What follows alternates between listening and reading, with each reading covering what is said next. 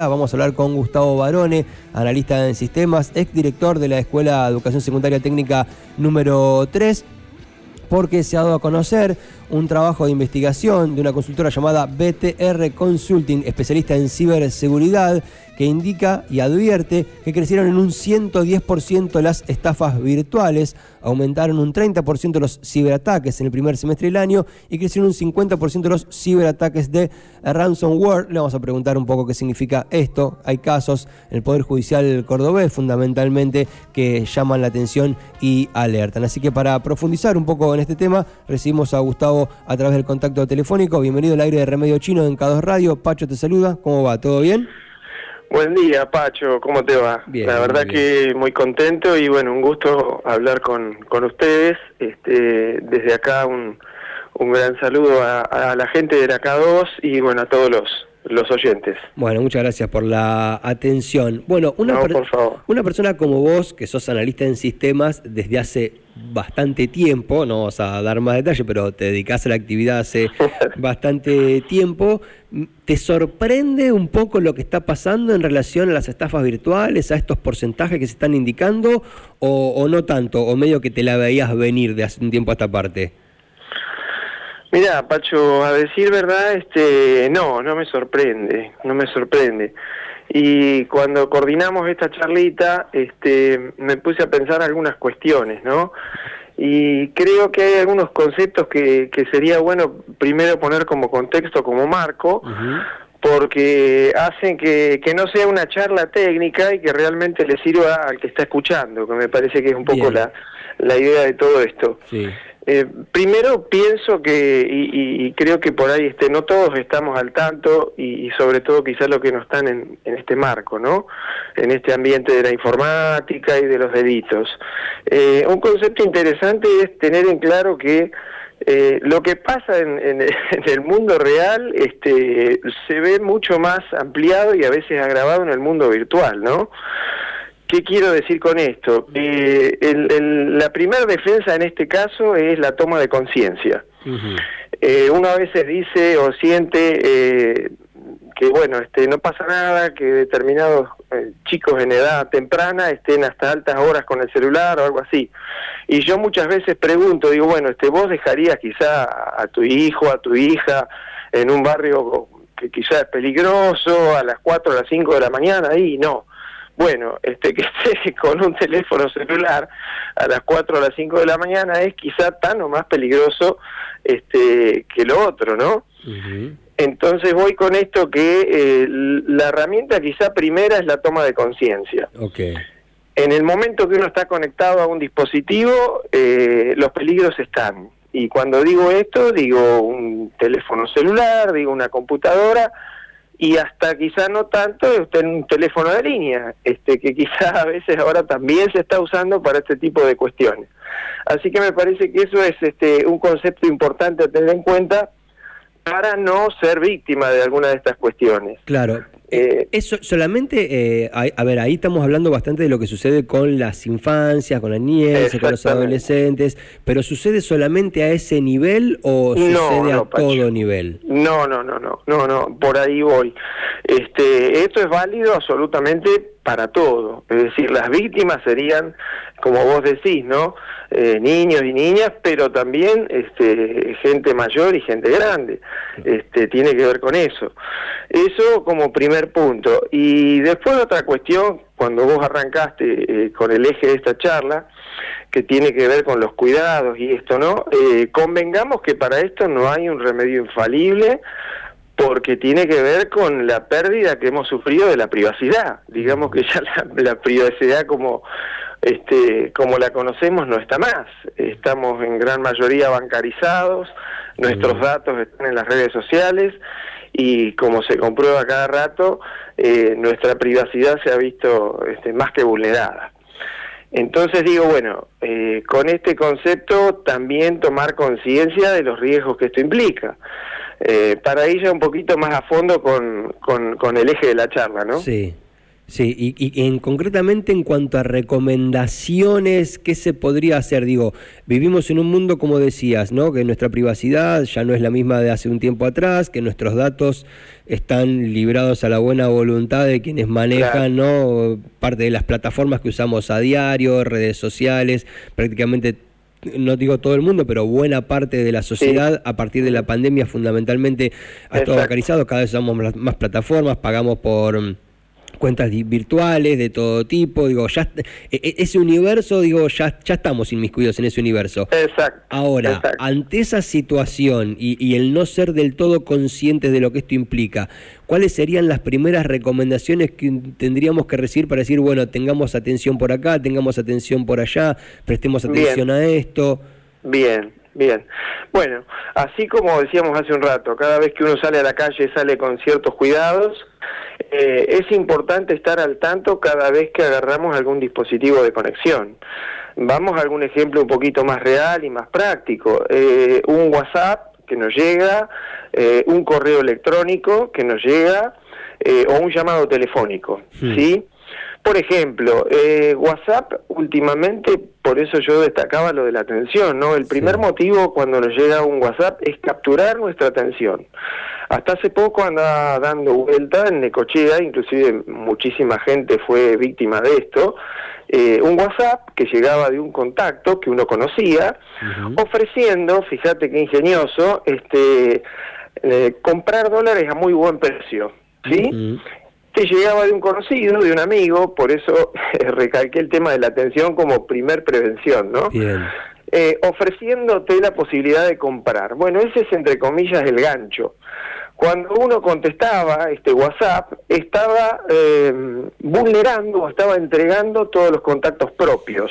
¿Sí? ¿Qué quiere decir esto? Que la otra persona ya se tomó de todos esos contactos. Bueno, de ahí eh, con la gravedad que cada uno pueda suponer, ¿no? Desde decirte, bueno, este, nos encontramos en tal lugar y yo te llevo la plata, pensando que era de un conocido, porque eso venía de un conocido, ¿sí? Esos contactos habían sido robados antes, de una ah. plataforma social, este, de otro, de otro, este, de una base de datos, de donde sea.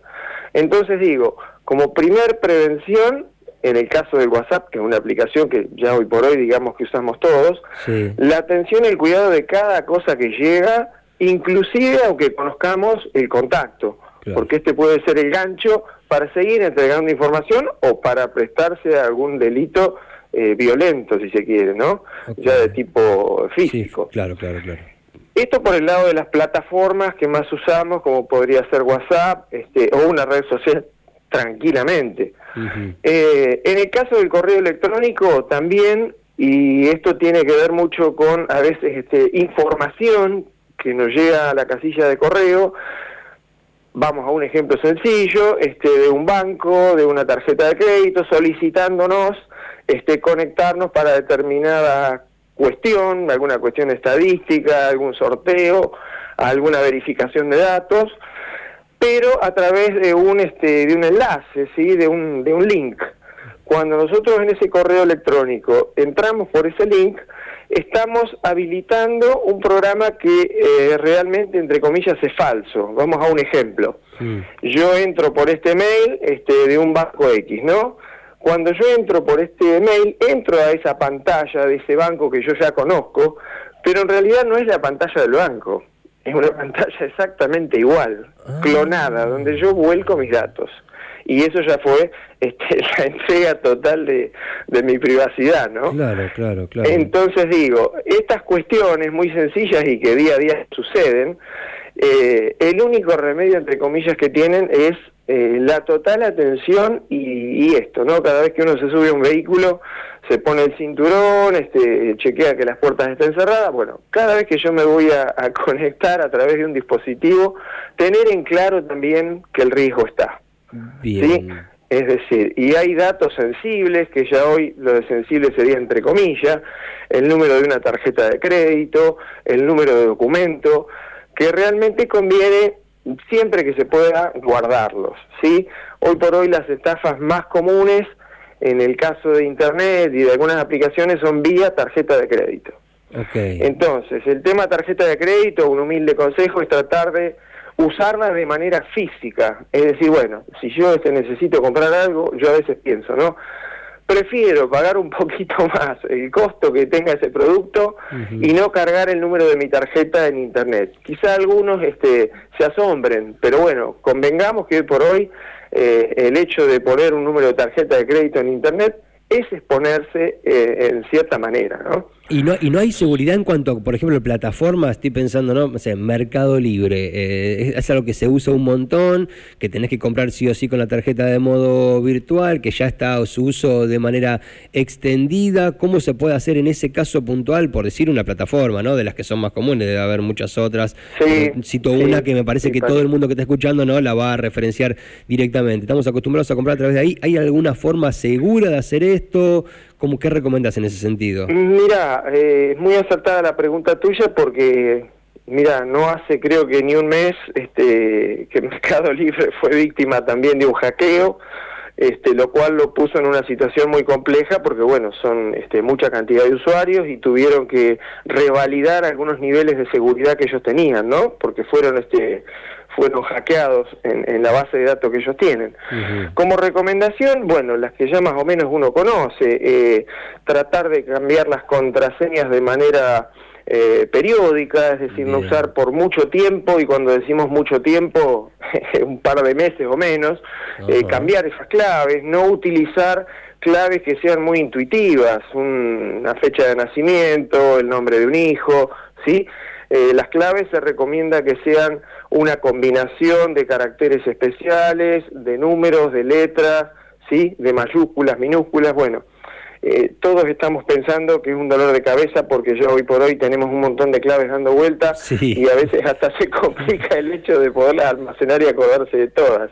Pero bueno, eh, y obviamente otro detalle importante es este, siempre chequear cuando uno ingresa a una página que sea vía la dirección. ¿Qué quiere decir esto? En la barra de direcciones, no lo vamos a hacer muy, muy técnico para que los que nos escuchan puedan entender.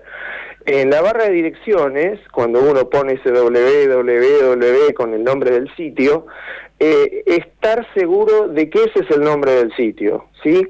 Es decir, que nuestro ingreso sea vía el nombre de la página, que no sea vía otra cosa, vía un enlace o vía una plataforma, no. Eh, la manera de acceder a la página es mediante su dirección.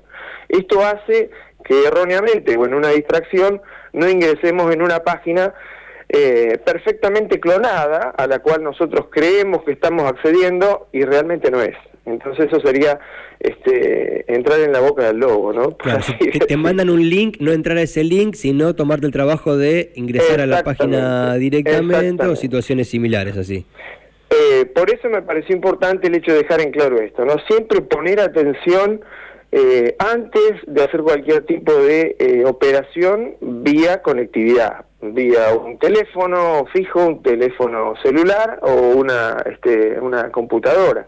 Y otra cosa importante es, bueno, vía, cuando nos solicitan este, información de tipo bancaria, chequear eso de manera telefónica o si no irnos hasta el banco. ¿sí? Ante una, eh, supongamos, bueno, ahora con el tema de la pandemia, fíjate qué creativo todo, ¿no? Esto que hablamos hace un ratito de la venta de los dólares, esto que hablamos hace un rato también, este, de la de cómo capturar la atención de la persona de cualquier edad eh, cuando nos piden eh, algún dato específico por un crédito que nos ofrecen, también mm. pasó con el tema de la vacunación, eh, gente que querían chequear si tenía la segunda dosis, bueno, que por favor ingresen a tal... Bueno, en ese caso, cuando a mí me piden información de algún lugar que yo sospecho, lo mejor es, bueno, o agarrar el teléfono y llamar a ese lugar o hacernos una escapada a ese lugar y chequear realmente si lo que me están pidiendo es real. Excelente, excelente. Un segundo de distracción puede ser este, la causa de una estafa virtual. Excelente.